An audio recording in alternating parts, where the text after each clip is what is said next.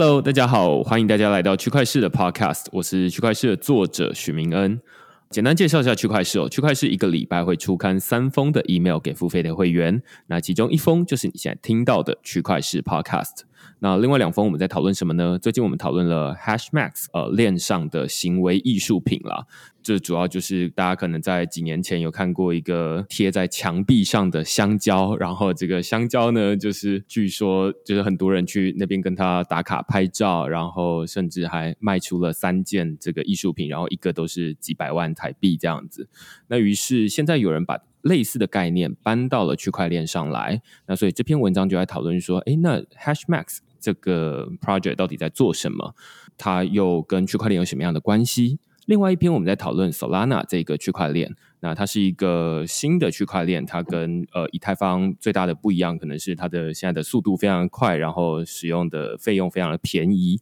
那当然，Solana 它是二零一七年才问世的，那现在绝大多数的这种去中心化金融的应用，大概都建立在以太坊上面。那所以在这篇文章里面，我就讨论说，那 Solana 它到底该如何跟以太坊竞争？那它现在使用体验又是怎么样？所以，如果你对这些主题有兴趣的话呢，欢迎你到 Google 上面搜寻“区块市趋势的事”，你就可以找到所有的内容了。也欢迎大家用付费订阅来支持区块市的营运。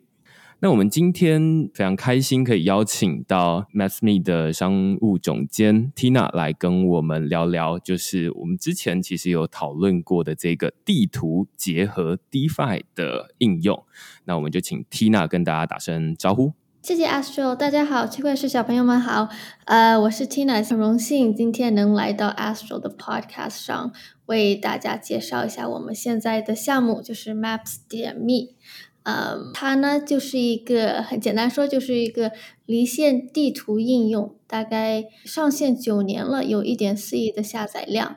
呃，这次 Podcast 希望可以跟大家再分享一下，我们怎么会把这个落地应用和区块链结合在一起。对，其实我猜很多人每天可能大概都会打开地图，尤其是 Google Maps，但是可能比较少人使用过 Maps Me。那到底目前 Maps Me 是哪些人在使用？然后他们是什么时候在使用？呃，MapsMe 呢，它是为呃离线地图的这个方式最受欢迎。那么它，我刚刚也有说，它上线了九年。我们这个 APP 最大的这个用户群其实就是旅行者和探索家，比如说。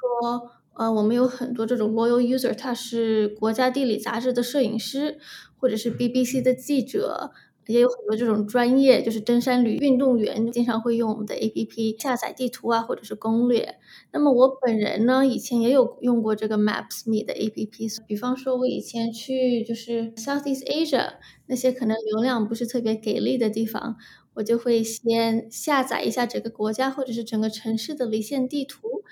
啊，然后很方便的，其实这个地图上，比如说很小的一些咖啡呀，或者是 bench 呀，或者是垃圾桶，其实这些都在这个离线地图上会有。那么 Google Maps 呢，就没有这种 functionality 了。Google Maps 什么时候会用？比如说你去从 A 到 B，OK，你用下 Google Maps。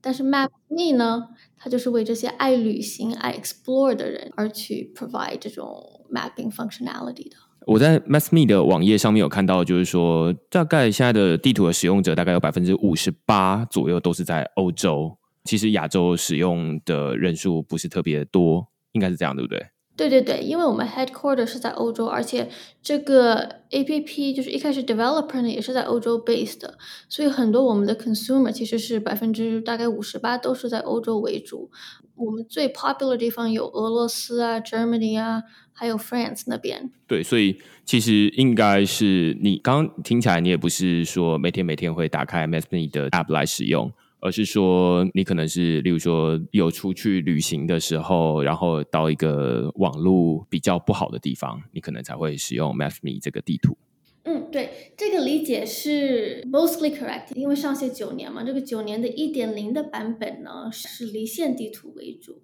但是我们的团队就是前年购买了这个 APP，所以我们会也加入一些 online map，就是上线地图的功能，所以我们会做个 entirely different 这种 rebranding 和 revamp。哦，懂。所以其实 MathMe 这个地图最近这一年才慢慢在更新，有点像是在想要走出一个新的路线。Yeah 本来是走非常离线的地图，那最近开始想说，哎，它有没有一个新的方向可以发展？Yeah, of course. 嗯，因为它以前都是离线地图为主，而且离线地图做得非常好。那么我们希望现在就是有更多这种 financial services，我们会慢慢就是潜入到这个 APP 里面。那么这些 financial services 的话，最有用的就是一个板块，就是可以能让 C 端和 B 端沟通。所以要能实现这样子的话，我们一定要有一些 online functionality 才行。对，我在这篇文章里面，我因为我之前写过这篇文章，然后在讨论就是 MathMe 地图怎么跟 DeFi 的连接啦，然后我就举了一个例子哦，就是说。呃，现在大家可能很常在，例如说我想要出去旅游，然后想要订饭店，或者是想要找餐厅的时候，我们基本上除了在网络上面看别人分享的这种心得之外，我们大概也会打开 Google 地图，然后看说，哎，那这个饭店或者是这个餐厅它是不是三点五颗星？那我可能要考虑换一间。那有可能是呃四点五颗星，那我们就可以放心的订。但是这个订的这个行为呢，其实 Google 地图上面。都可以找得到，就是它现在什么时候有房间，然后它的价格大概是多少，但是你就是没有办法直接在地图里面完成这笔交易，而是你可能要跳到 Agoda、跳到 Booking.com、跳到其他的这种订房网站去，然后在那边才能完成金钱的交易。那换句话说，我会说这个是一个资讯流跟金流分开来的一个情况。那我在文章里面就有提到，就是说，那现在如果地图它可以结合金流的话，那当然是最方便。换句话说，哎，你看到这个饭店，你就看到说，哎，它现在有房间，然后呃，现在可以马上预定。那我就可以直接从我的钱包转过去到那个饭店的钱包，然后于是就完成预定了。我不需要再跳到另外一个网页去，然后才能完成这件事情。对，exactly。所以，我们 Maps 的团队，我们的 vision 就是能让这个 APP 成为一个就是一站式的这种 functionality，就是 one stop shop。所以，它呢，一个用户的话，比如说去国外旅行，他们就可以直接从 APP 里面去订酒店、订饭店。然后呢，我们还会就是 take it one step further，什么意思？我们其实会让就是金融服务在这个 APP 里面。那我们怎么去 realize 这种的 vision 呢？我们其实会介绍一个钱包，这个内置钱包其实是由 Solana 区块链来支持的。所以呢，就是我们会把已经有这个 Maps.me 落地应用，然后 seamlessly 和这个区块链的这种 financial services 合并在一块，然后给旅行者提供一个这种一站式的服务 APP 平台。嗯嗯，然后我记得我在网页上面看到，就是说这其实就是 MathMe 除了刚刚呃你前面有提到，就是说哎它本来就是一个纯离线的地图，然后接下来想说哎那再加上一些线上，然后接下来目前想要再让它可以结合一些金融的服务在这里面。那我有看到这个可能是一个你们有提出一个比较大的一个方向，叫做 MathMe 二点零。那是不是可以说这个二点零就是说让地图可以整合金融服务？那在这个之前，我们或许可以先来讨论一下，就是说现在地图除了我刚刚说的这个使用体验，就是说你的资讯流跟你的金流是分开来的，还有哪些你有看到的痛点？然后二点零是不是在解决这个痛点？嗯，对，这样子吧，我们先想一下一点零我们主要的用户群是什么？呃，那我刚刚也有说过，就是旅行者，那些爱就是出国啊玩的朋友，有可能是去 vacation，有可能是去探索，去就是背包客这一类的。那么他们其实最大的一个痛点呢，就是手续费，不光是跨境手续费，也有转汇手续费。这第三方，呃，银行啊，或者是那种机场换汇的小 kiosk 啊，他们中间的手续费都是挺贵的，他们会 charge 大概百分之三到五以上的这种 middleman 费用。那么还有一个痛点呢，就是你出国会去做一些 transaction 的时候，经常会有很多不同的 risk。比如说我以前出国去刷信用卡，比如说去个比较小的餐馆刷信用卡的话，我都会有一点紧张，因为我以前被盗过。那么这种经验都 谁谁都不喜欢。而且我经常会就是一到一个新的国家，我都要就是烦恼，就是我要转换多少现金才好，然后哪一些的汇率比较好啊？嗯，然后旅行完之后，我手上还有那么多零零散散的钱，那又怎么办呀？对吧？我又转回去的话也不值得，我只好带回家当做纪念品。对对对，没错。对，所以其实旅行者的话，我们团队发现是有一定的这种金融服务需求。而且我们之前呢也有在我们的用户群里面做过 survey，我们有一点四亿下载量，然后每年的这个活跃用户大概是六千万左右。那么我们在我们的用户群里面做过 survey，就是说你们会不会对这种金融服务感兴趣？那么回复呢是百分之四十七的用户其实都有这种需求，然后内置一个钱包的话，用户也会愿意去用这个 function。所以我们希望可以把这个内置钱包来去帮他们解决一些这种旅行的时候的痛点。呀，所以其实这边就接到你们提出来的这个 MathMe 二点零的概念。我是不是可以说 MathMe 二点零最主要使用者他可以感受到的就是，首先地图还是地图，只是这个地图里面多出来一个钱包。那这个钱包里面可能不是像是这种，我不知道它里面是可以放这种法定货币，例如说新台币啊、美金啊，还是它只能放加密货币？这个钱包的话，其实挺 powerful，它能存到三十七种不同的法币。所以就是我刚刚说的那种情况，就是你到个新的国家，然后旅行完之后手上有那么多零散的钱。你要是用这个钱包的话，是不会发生这种事的，因为我可以就是一次性存上三十七种不同的法币嘛，而且呢，在这个钱包里面的话，可以很方便的，而且便宜的，就是呃转换不同的货币，所以我们大概会有百分之零点二的手续费，那么相对于那些第三方银行啊之类的，这这都是比较便宜的。所以，我们这个二点零呢，主要的亮点就是我们的内置钱包，然后这个钱包是由 Solana 区块链来支持的。那么，其中一个我觉得比较重要的这个 function 就是存款收益。所以，用户呢，其实是可以让法币存到这个钱包里面，然后得到的高达百分之八的这个年化收益。那么，这个收益从哪来呢？他们的法币会流入到 Solana 的另外一块。Solana 区块链另外一个项目上叫做 Oxygen，它就是一个借贷协议。那么在 Oxygen 里面呢，就会给我们的 Maps.me 用户来 generate yield，然后会慢慢导回到 Maps 的这个用户钱包里面来。哎，我觉得这个还蛮有趣的，就是说用户他存进来的是法定货币，就是他可能存的是刚刚说三十七种不同的法币，对不对？嗯，对，我们的用户其实存进来的是法币，然后我们会在后台帮他们转入到不同的稳定币，然后稳定币呢会再去导入到我们就是 Solana Oxygen 项目上面来。从用户的角度来考虑呢，他们其实只会跟法币来互动。所以其实他们都不知道，他们已经成为了 DeFi user 了。嗯嗯。那么对我们来说呢，这就说明我们这种教育成本非常低，因为我们不用去跟他们解释什么是 crypto。什么是 DeFi？哎，我觉得把这个 DeFi 在后面把它藏起来是一件非常有趣的事情，而且借贷服务在 DeFi 这个领域已经算是蛮成熟的。那只是它以前常常都发生在以太坊这个区块链上，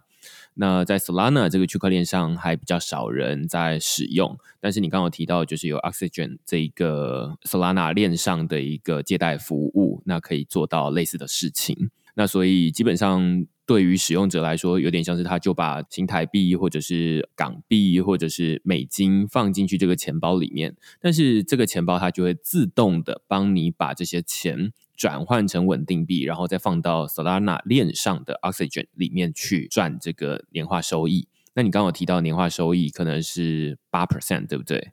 对，所以 Maps 你就可以想象成一个。DeFi Oxygen 这个项目的前端钱包，嗯嗯嗯，对，就是它的 interface，相当于，因为其实团队我们为什么会去购买这个 APP 呢？就是给一点背景吧，我们团队是二零一九年花了大概两千万美金去购买了这个 APP，是从一个上市的俄罗斯互联网公司购买过来的。我们的目的呢，就是把这一些就是一点四亿的流量变现，让我们的用户成为这种 DeFi user。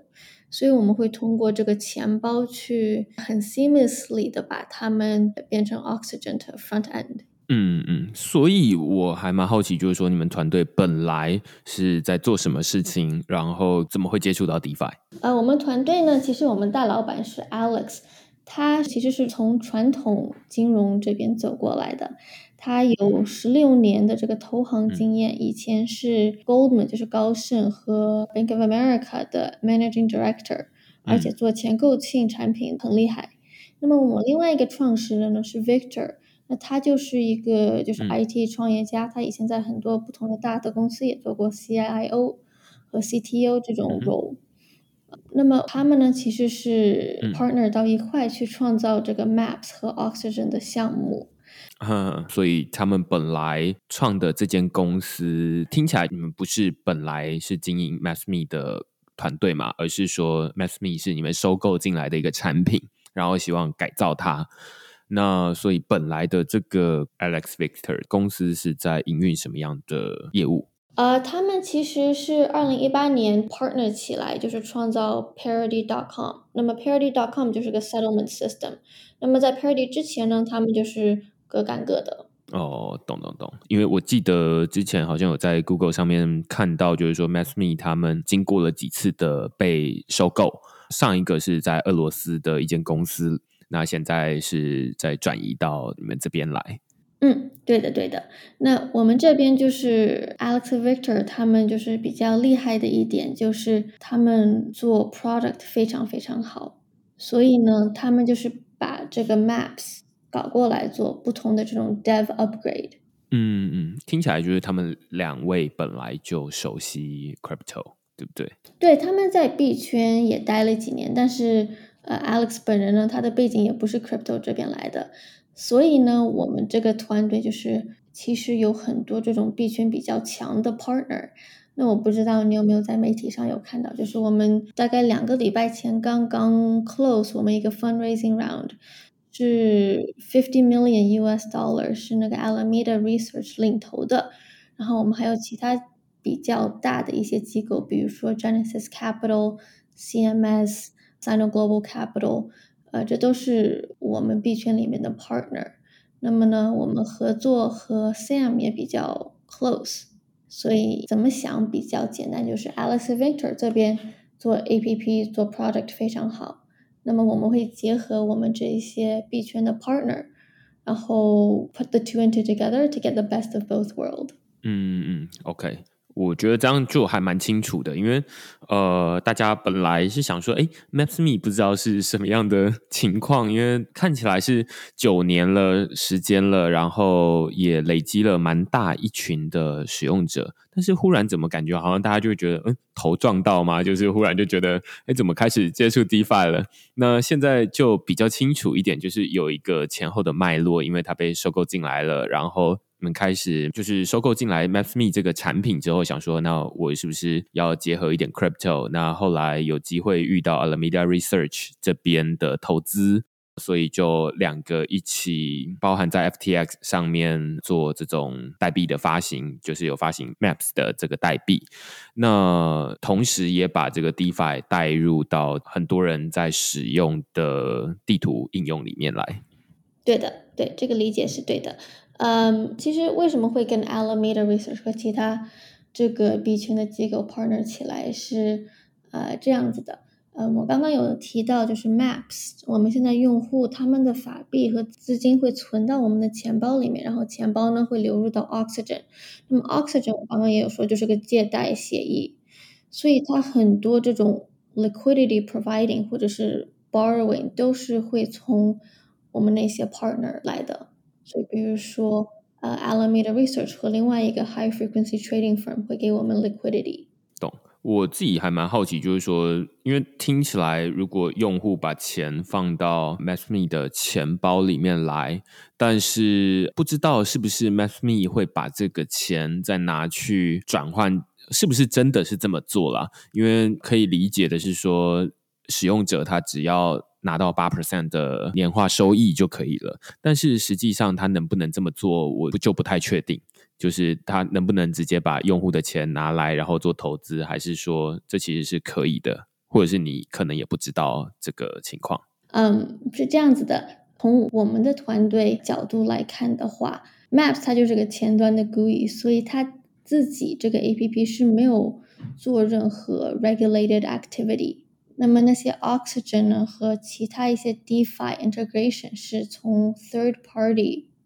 application 是一个 third party 服务。那么从我们这个 A P P 角度来讲，我们就是一个做地图的。嗯嗯嗯嗯。所以，我是不是可以说，基本上当使用者他把钱放到这个钱包里面来的时候，他应该有一个心理准备，或者是有一个认知，就是说，哎，我其实是有点像是在把钱拿去储蓄。这样的概念，或者是说，我是把钱放到一个 DeFi 的应用里面去，然后它会获得一些收益。只是你的操作变得非常的容易，你会误以为你只是把钱放到一个钱包，然后就是存在那里，然后它会每年替你赚得八 percent 的收益，这样子。嗯，对，就是用户会非常容易的会把法币存进去，然后呢，会去得到这种 DeFi 的 yield。那么我们当然就是也会呃有一定的这种 KYC process in place。嗯，所以我觉得这听起来就是会让整个 DeFi 变得很容易，或者是说可能也有可能是我目前听过最容易接触的 DeFi 应用了，因为你只要打开地图。然后你等于就是你就是潜在的，或者是你已经是 DeFi 的使用者，只是你可能不是真的那么 DeFi 啦，就是说你可能不是真的自己保管你的钱，但是其实你的钱的收益是从 DeFi 来的，可以这么说吗？对，这个理解是完全正确的。呃，我们的 user 并不会知道他们成为了 DeFi user。那我就觉得这还蛮有趣的。那你们本来想要把这个 DeFi 跟地图整合的未来的想象是什么？就是说，是像我前面说的这样子，就是说，使用者他可以直接包用钱包，然后付款给饭店或者是餐厅，让他定位，是这样吗？还是是重点目前还停留在收益的部分，就是每年会有八 percent 的收益？我可以把就是我们几个不同的 phase 给你就是讲一下，呃，首先就是在这个二点零版本，我们会推出这个 Solana 支持的内置钱包，然后呢，其中一个 function 就是存款收益，对吧？那我们会利用这个八个 percent 去 organically 转换我们的用户，因为我们现在很多用户群是在欧洲，而且他们那里的利益是非常非常低的，将近百分之零，甚至是负利益。所以呢，要是我现在在欧洲的话，我肯定是更愿意把钱存到 Map 钱包里去得这个百分之八收益，我也不愿意留在银行里面。所以呢，我们会把就是用这个 yield 这一点呢，把我们用户的钱放到钱包里面来。第二步呢，就是说用户把这个钱存到钱包里连买来之后怎么去办？他们是应该可以去用这个资产的。所以呢，我们就可以来想一下，就是这些旅行者的痛点。刚刚我有提到，就是最大的一个痛点就是手续费，所以跨境收入这一些什么转汇的手续费。那么我们钱包呢会提供三十七种不同的法币存款，然后用户可以在里面很便宜的就是换币，而且呢，他们把不同的 foreign exchange 存到钱包里面来之后，我们会把 C 端和 B 端去打通，所以用户可以去订酒店，呃，订饭店，然后。比如说，他们去国外去旅游的时候，可能会有个小的冰激凌店的话，他们其实可以用钱包，很方便的，就是用 Apple Pay 或者是 QR code 直接给商户付款。嗯听到我最好奇的其实就是这一部分，就是说你把钱放进来，这很 OK。你把钱拿去 DeFi 里面赚得八 percent 的收益，这也很 OK。那但是，你怎么把这个钱包里面的钱？付款给商家，这个是我觉得好像很困难的地方。因为如果商家，例如说他到底是要怎么去收这个 MathMe 钱包里面的资产，是他们也要装 MathMe 的钱包吗？还是他们可以用他们既有的，例如说 Visa 的卡机，或者是其他你刚刚有提到 Apple Pay 的方式来收款？那非常容易的就可以让这个 MathMe 的使用者就可以直接付钱，然后买东西。我们的钱包是可以存上三十七种不同的法币，那么我们钱包也可以帮用户去创造三十七种不同的 Visa 卡，有不同的 currency。所以呢，其实会有两种办法，第一种就是用那个 Apple Pay，就是一搭就可以通过 Visa 来付款。那么另外一种呢，就是阿叔你刚刚也有提到的，就是说商户这一边的话，其实也可以。创造他们自己的 MapsMe 钱包来收款，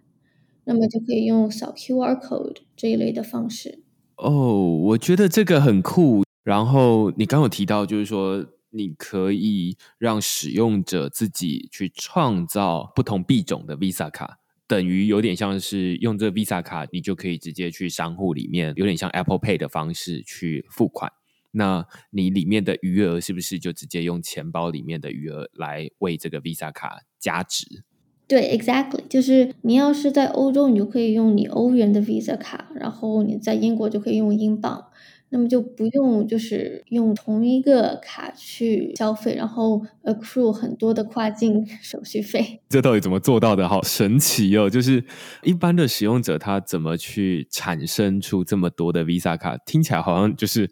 比开一个钱包还容易。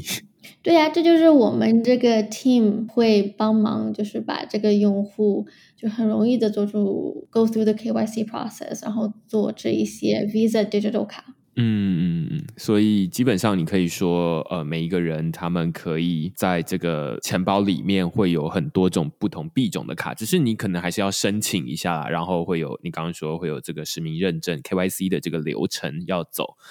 大概不会是说你马上按了，然后马上十秒钟就产生出来一个张卡，大概是不会这样了哈。对，不会这样。我们的 Wallet 它是有很多级不同这个 KYC 嘛，所以就是看客户会 KYC 到哪一个 tier。啊，了解，所以我现在可以理解了啦。就是呃，MathMe 它其实就是一个钱包，然后你里面存的这些，你当然是可以这个法定货币存进来。我不知道可不可以，就是 Crypto，就是比特币啊、以太币可以存进来这里面，可以吗？现在的话，我们只是会推放出法币。那么我们后期的话，可能会看我们一些用户的 feedback，在决策就是要不要推出一些。Crypto 这方面的，或者是更多不同的 advanced 的金融服务，比如说交易啊，或者是资产管理，这个我们要到后期再去看。懂懂懂。所以我觉得目前整个呃模式还蛮像是我自己手上也有一张这 crypto 的 Visa 卡，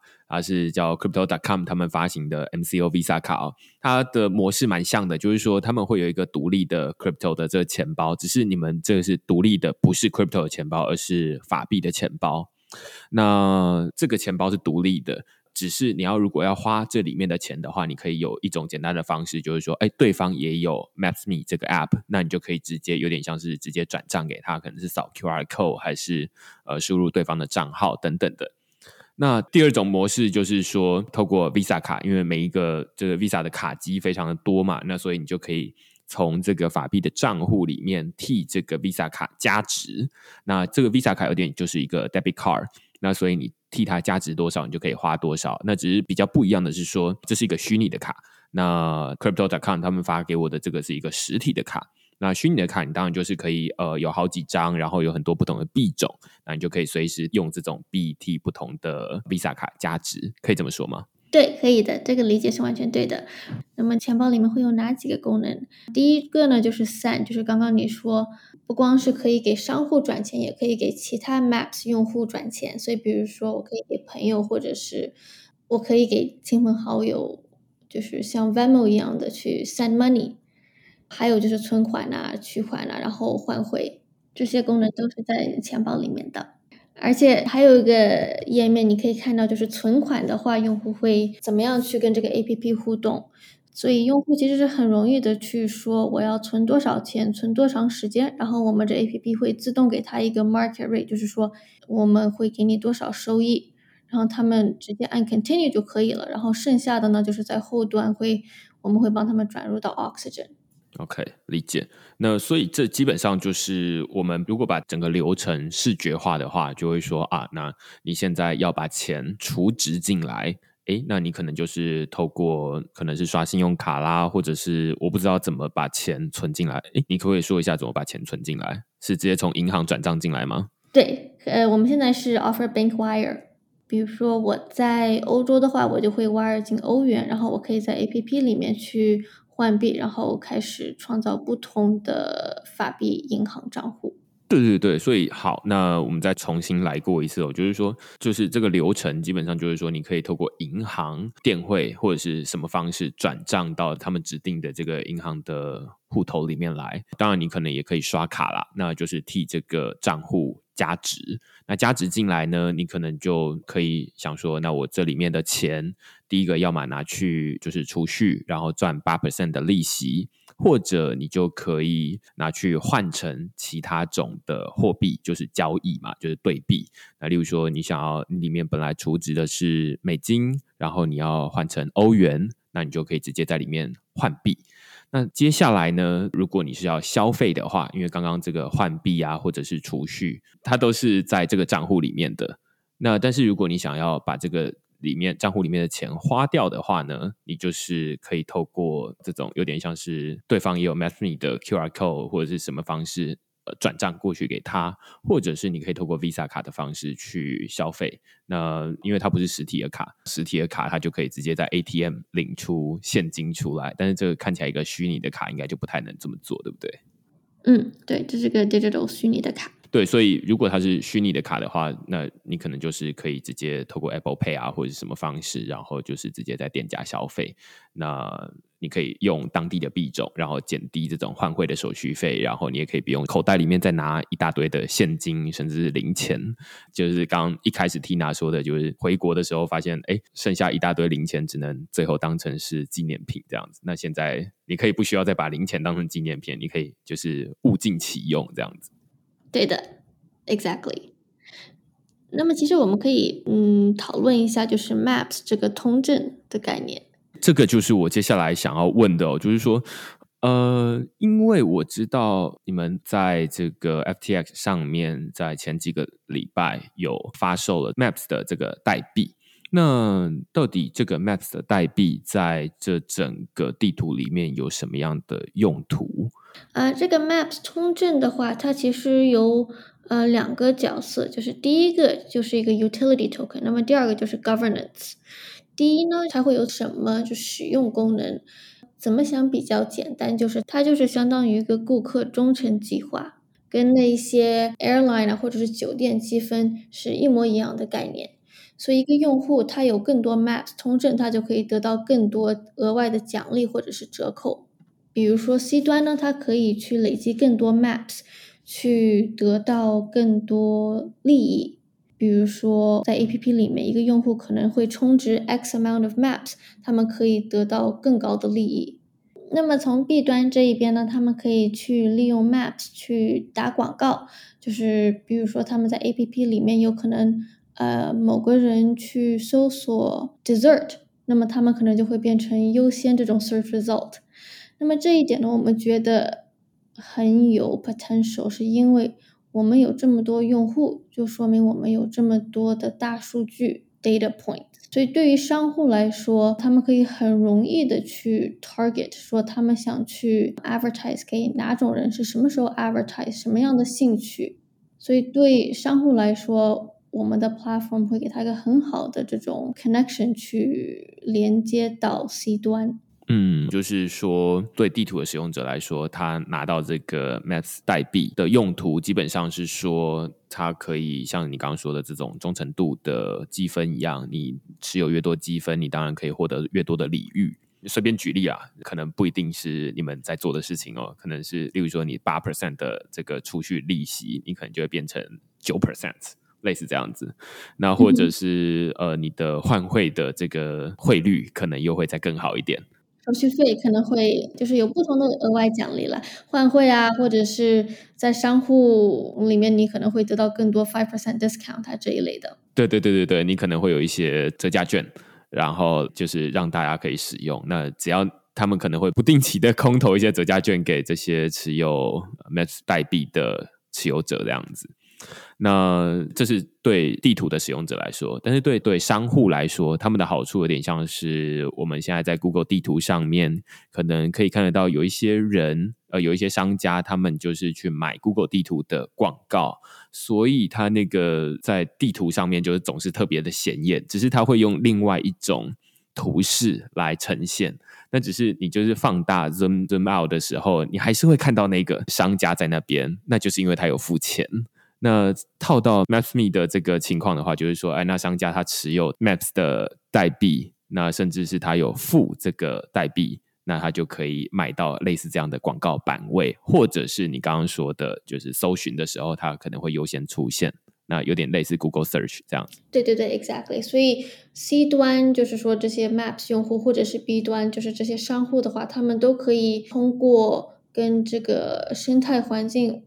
跟这个 Maps 的 ecosystem 有更多互动的话，他们就可以累积更多的 Maps，或者呢，他们也可以充值法币，然后去购买 Maps。嗯嗯，那我自己最好奇的其实是说，呃，因为我之前在研究代币经济的时候，发现有两个概念特别重要，一个是你这个代币是如何发行，或者是你有没有一些。赚代币的方式，例如说啊，那他可能在这个 Maps.me 的这个地图里面有留言帮忙评价，或者是有什么样的互动，所以他可以赚到一些 Maps 的代币，或者是他有什么其他的方式。最简单的当然就是直接到交易所去买了。那另外一种就是说，那他要怎么去使用？我们刚花了很多时间在讨论，就是说他持有这个 Maps。的代币之后，它如何去使用？它有很多的用途，但是我们好像没有讨论到，或者说我在整个白皮书里面没有看到，就是说有介绍说，那使用者他要怎么去赚这个代币，还是他只能去交易所上面买？嗯，呃，一个使用者的话，他其实有两种方法去得到更多的通证。第一个就是你刚刚讲到，就是说跟这个 A P P 互动更多，那么他们就可以更 organically 去得到一些，就是像空投之类的这种通证。打个比方，我们的 Map 其实是有 Open Source Maps 的一个板块，就是说。我们离线地图为什么会做的那么好？因为我们有很多用户，很多 volunteer 会去 provide 这些 data points，就是每一个垃圾桶或者是 ATM 都是用户去 upload，他们会去标注出来的。所以我们的离线地图做的是就是非常非常好的。那么我们可能会通过这一点呢，去用这个 maps 去 incentivize 更多用户去标注地图，去 contribute 去我们的 OSM 系统里面来。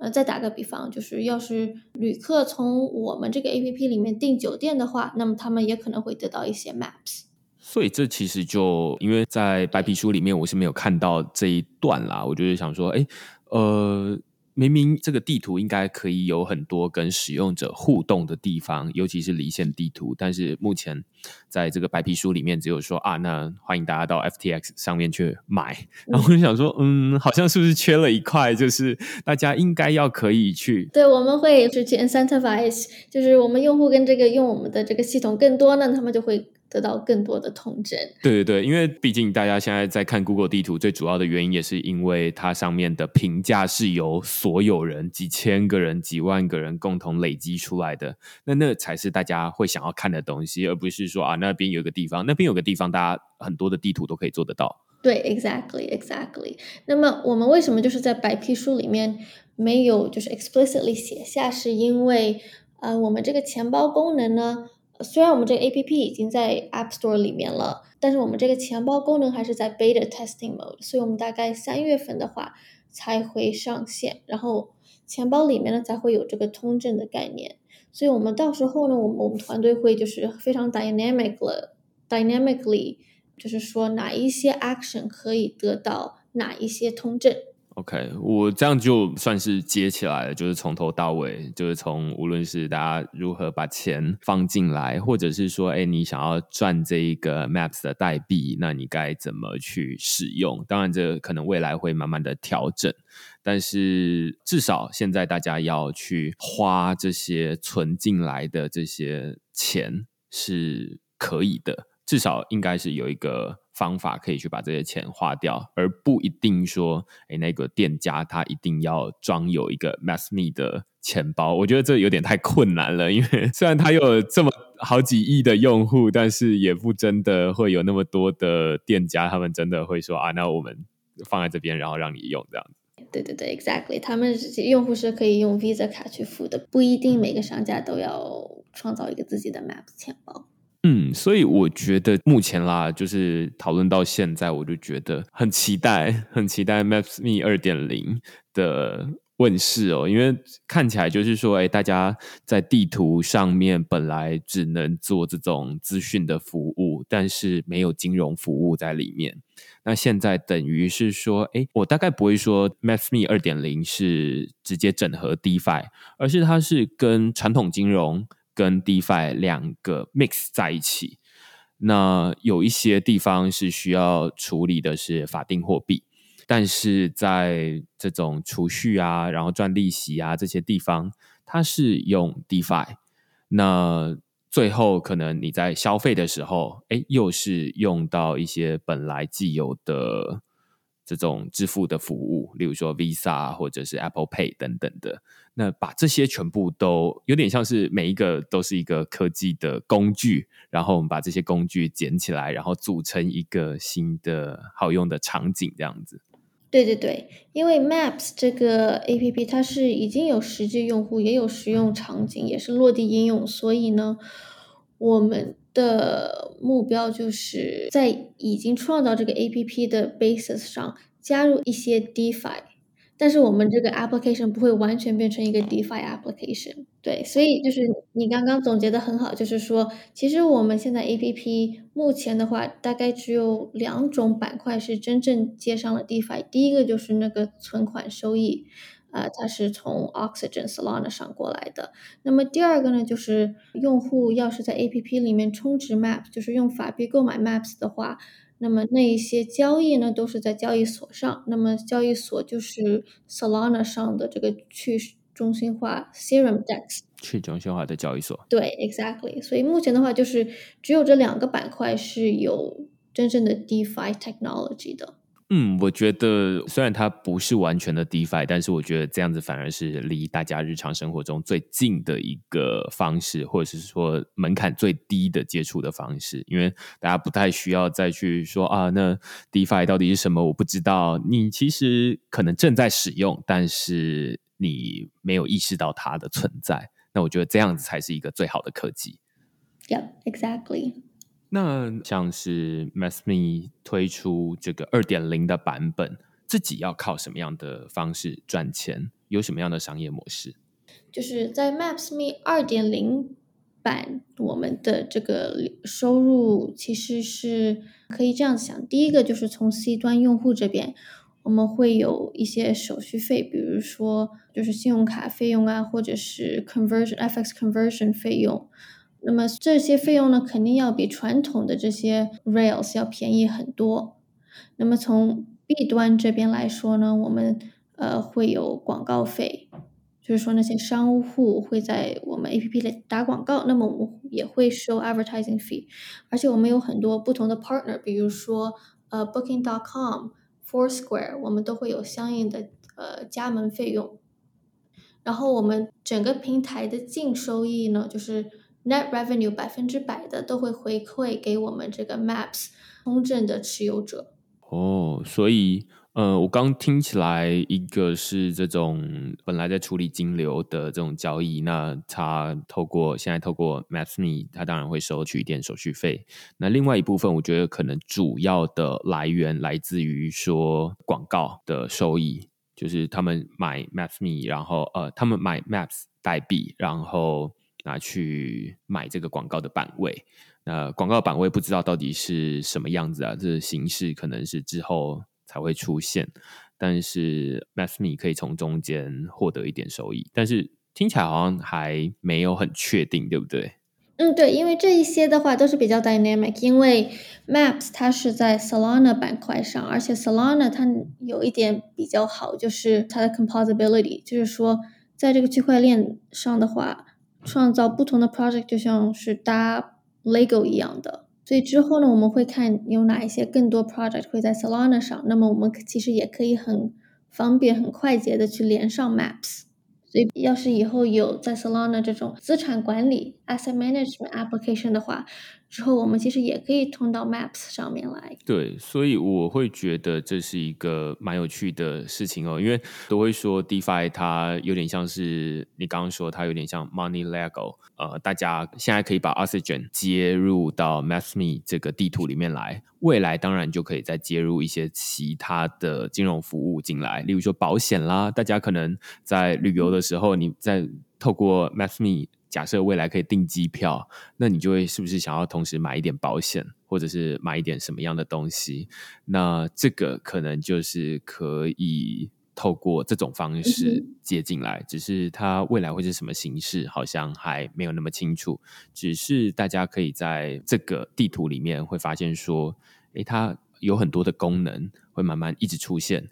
跟传统地图最大的不一样是，诶，传统的地图如果它要去做这种金融服务，那他就得去跟金融机构去串接，然后说啊，那金融机构你愿不愿意跟我们合作等等的东西。但是，呃，MathMe 未来很有可能会走的一个方向，就是说我们提供的这些金融服务都是由 DeFi 来提供的。那我们只要串一个 DeFi 的服务进来就结束了，而不需要再去跟另外一间公司谈说，那我们到底要怎么跟你们借接，然后要整合，那都是一个非常大的工程。嗯哼，对的，对，exactly。嗯，我们现在这个 A P P 就是已经上线了，呃，所以用户要是感兴趣的话，可以下载，然后加入我们钱包的 wait list。嗯，那么我们现在大概有七到八万用户已经加入了 wait list，然后上线三月份的时候，那就可以体验到整个钱包的 functionality 了。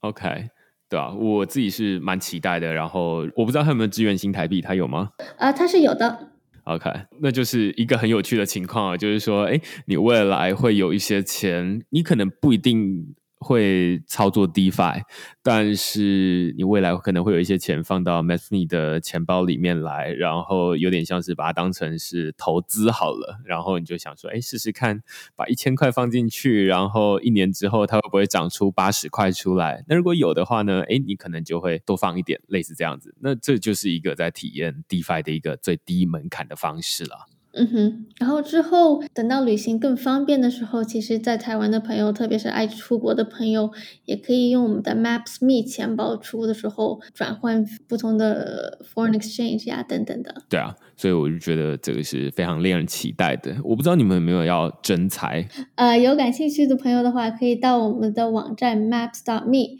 上面会有我们的电报和微信群，然后到时候可以联系到我们。OK 啊，好，那今天就非常感谢 Tina 来跟我们聊这个，我觉得非常有趣，而且之前有讨论，然后呃写完了文章之后，哎，会员还敲碗，就是说希望可以找 MapsMe 里面的人来聊聊这个主题。那今天就是非常感谢 Tina 来跟我们聊这个主题，这样子，我非常期待 MapsMe 二点零的上线。那如果你喜欢我们这集讨论的话呢，欢迎你到 Apple Podcast 底下给我们留言或评分。那就下个礼拜再见喽，拜拜！谢谢 Astro，拜拜。